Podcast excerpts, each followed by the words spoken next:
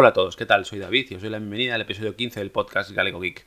Bien, de nuevo grabando en mi particular estudio de grabación, ya que las inclemencias meteorológicas me hacen que no pueda grabar paseando al perro, y hoy me gustaría empezar agradeciendo el feedback que he recibido. Es algo que valoro muchísimo, el feedback de, los usuarios que me escucháis, la verdad. Me encanta que me mandéis mensajes, que os ponéis en contacto conmigo, que me digáis, pues mira, esto no lo comentaste o, o, deberías hacer esto mejor, etc.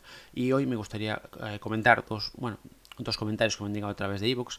Primero del usuario Cancarulla, donde me comenta que le parece muy interesante mi propuesta de probar diferentes operadores móviles virtuales o, U, perdón, eh, o MVs, y lo cual le agradezco. Es un, es un proyecto que, tenía en mente hace mucho tiempo, que creo que es interesante que yo pueda hacer unas pruebas para por si alguna persona quiere cambiar de operador o, quiere contratar con uno de los operadores que voy a probar, que sepa la experiencia real, que pueda haber capturas sobre el, sobre el rendimiento, sobre la calidad de señal, sobre la capacidad de, descarga de los de, perdón, de descarga y de subida de los datos, etcétera.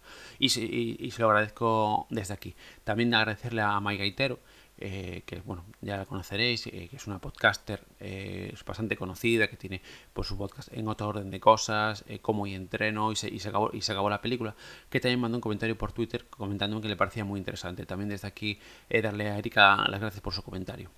Bien, el segundo usuario que me escribió fue el usuario Pitarrón, que me comentaba que le parecía muy interesante mi podcast, muchas gracias, y también me comentaba que la narración que seguía como agobiado o falto de aire. Bien, como le comenté a él, eso es porque tengo la mala costumbre de andar rápido, siempre.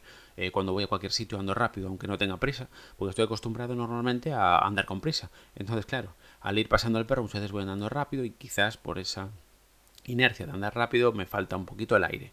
Entonces nada, yo, le comenté que voy a intentar eh, andar un poquito más despacio para intentar pues ir con más calma y que se me escuche un poquito mejor y que no se note, digamos que no me falte un poquito el aire. También he de decir que últimamente he estado un poquito, con un poquito de estrés en el trabajo, estamos en una época complicada, con muchísimo, más, con muchísimo más trabajo del normal, etcétera. Entonces quizás eso también puede influir a la hora de a la hora de temas de respiración y a la hora, por ejemplo, de que en un momento se me note agobiado o falto de aire. El tema de velocidad, como sabéis, ya es algo habitual en mí, que no me puede escuchar a 1,5x. Y bueno, el tema de velocidad intento mejorarlo poco a poco, pero es algo que me cuesta más porque yo normalmente hablo rápido. Pero bueno, como le digo, gracias a los dos usuarios, tanto a Pitarrón como a Cancarulla, por sus comentarios. Y también en, por otra vía me ha llegado un comentario del usuario Diego. Diego, Diego, en este caso, que es un, también un, escuchante de mi podcast, por lo que he visto. Y él eh, me ha comentado que estaba valorando la compra de un Mi 9, pero que nadie, incluido yo, entre los que me incluyo por supuesto, no hablaba de las carencias del Xiaomi Mi 9. Él me comentaba varias carencias, que bueno, paso a comentar. Primero, no tiene de 3,5 milímetros, no trae certificación para agua o polvo, no admite micro SD, y la batería eh, de 3200 mAh quizás sea algo corta para este tamaño de pantalla. Bien, voy a ir, me gustaría comentar cada una de estas eh, características también porque bueno, es cierto que yo no lo he comentado, he escuchado algunos podcasts también que sobre el terminal que yo tampoco he escuchado que lo hayan comentado, pero bueno, puede ser que, que alguno se me escape y sí que lo haya comentado. Bien, sobre el jack de 3,5 milímetros, por ejemplo, yo no lo uso para nada, es decir, yo es una conexión que no uso para nada.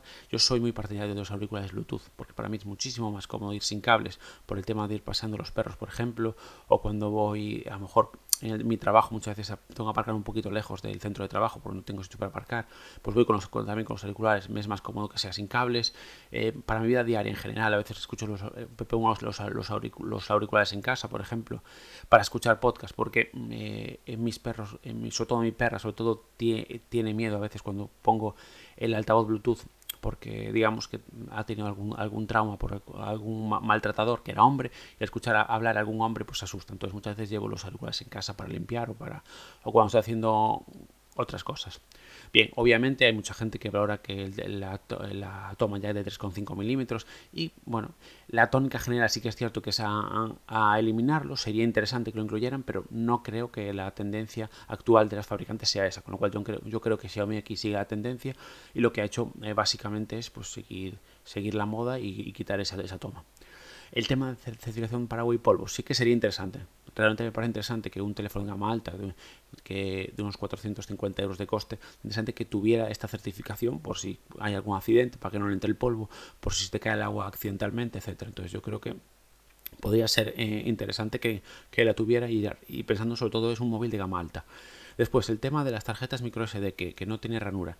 Yo creo que la idea de los fabricantes ahora mismo es que la opción básica parta de 128 GB. Es decir, eh, han ido, hemos pasado de tener 8 GB como base a tener 16, a tener 32 y ahora la base ya pasan a ser 64. Bien, pues yo creo que quieren dar un paso más y que esa base de 64 suba a 128. Entonces que la gente ya empiece a adquirir a partir de 128 GB de memoria interna. Lo cual tampoco está mal porque, por ejemplo, si grabas muchos vídeos en, calidad 4K, quizás la, capacidad de 64 GB ya se te quede un poquito corta. Yo, por ejemplo, a mí me está pasando algo con mi, con mi Xiaomi Mi 8 Lite, lo que pasa es que el mío sí que admite tarjetas micro SD, con lo cual lo he ampliado esa capacidad con esa tarjeta de memoria. Bien, el tema de la batería. La batería, eh, he publicado un artículo recientemente en mi web sobre OnePlus 7, donde se rumorea que puede ser el primer gama alta que, incorpora una batería de 4.000 mAh, ya que todo el resto de gamas altas que estamos viendo están en torno a los 3.500 mAh. Y él me comenta, Diego, me comentaban que quizás sería un poquito corta para este tamaño de pantalla. Y eso quizás tenga razón. ¿Qué pasa? Que MIUI tiene una gran optimización de la autonomía, es decir, MIUI consigue una gran autonomía con baterías no demasiado altas. De hecho, mi, terminal, mi Xiaomi Mi 8 Lite, tiene más o menos unos 3.300 mAh y le saco un día y medio de uso continuado. Con lo cual yo creo que si está bien optimizado puede ser más que suficiente eh, esa batería para ese tamaño de, para ese tamaño de pantalla teniendo en cuenta que el Snapdragon 855 tiene un, mejor aprovechamiento de la autonomía, yo creo que, bueno, que le puede llegar a ser más que suficiente.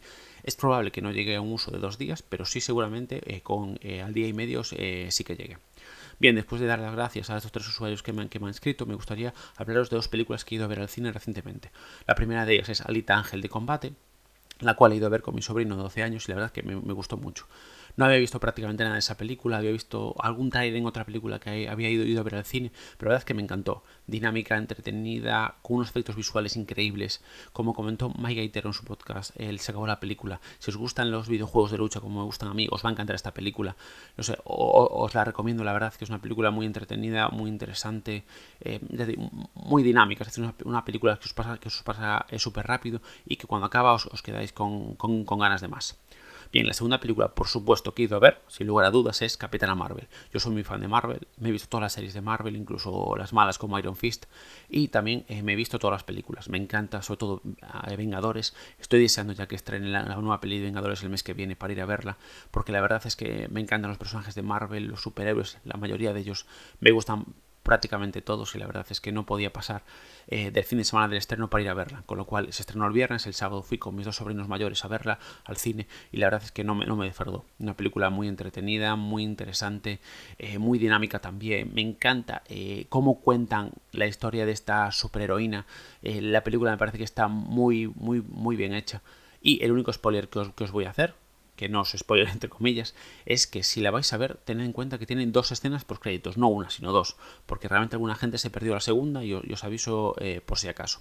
Bien, pues nada, esto es un poquito lo que, lo que, lo que me gustaría bueno, comentaros hoy sobre, para cambiar un poquito, creo que muchas veces hablo mucho de tecnología, de aparatejos y cosas así, y no, a veces no os hablo de las series o películas que veo.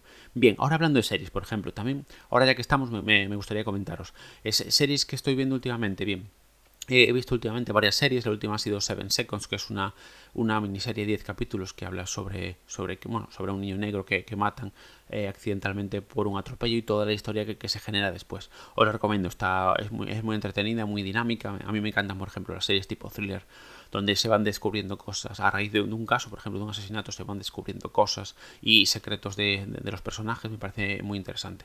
También estoy eh, eh, viendo The Blacklist, y eh, Black Mirror, porque me quedan unos episodios ahí sin ver, entonces quería acabarlas antes de empezar ninguna otra serie.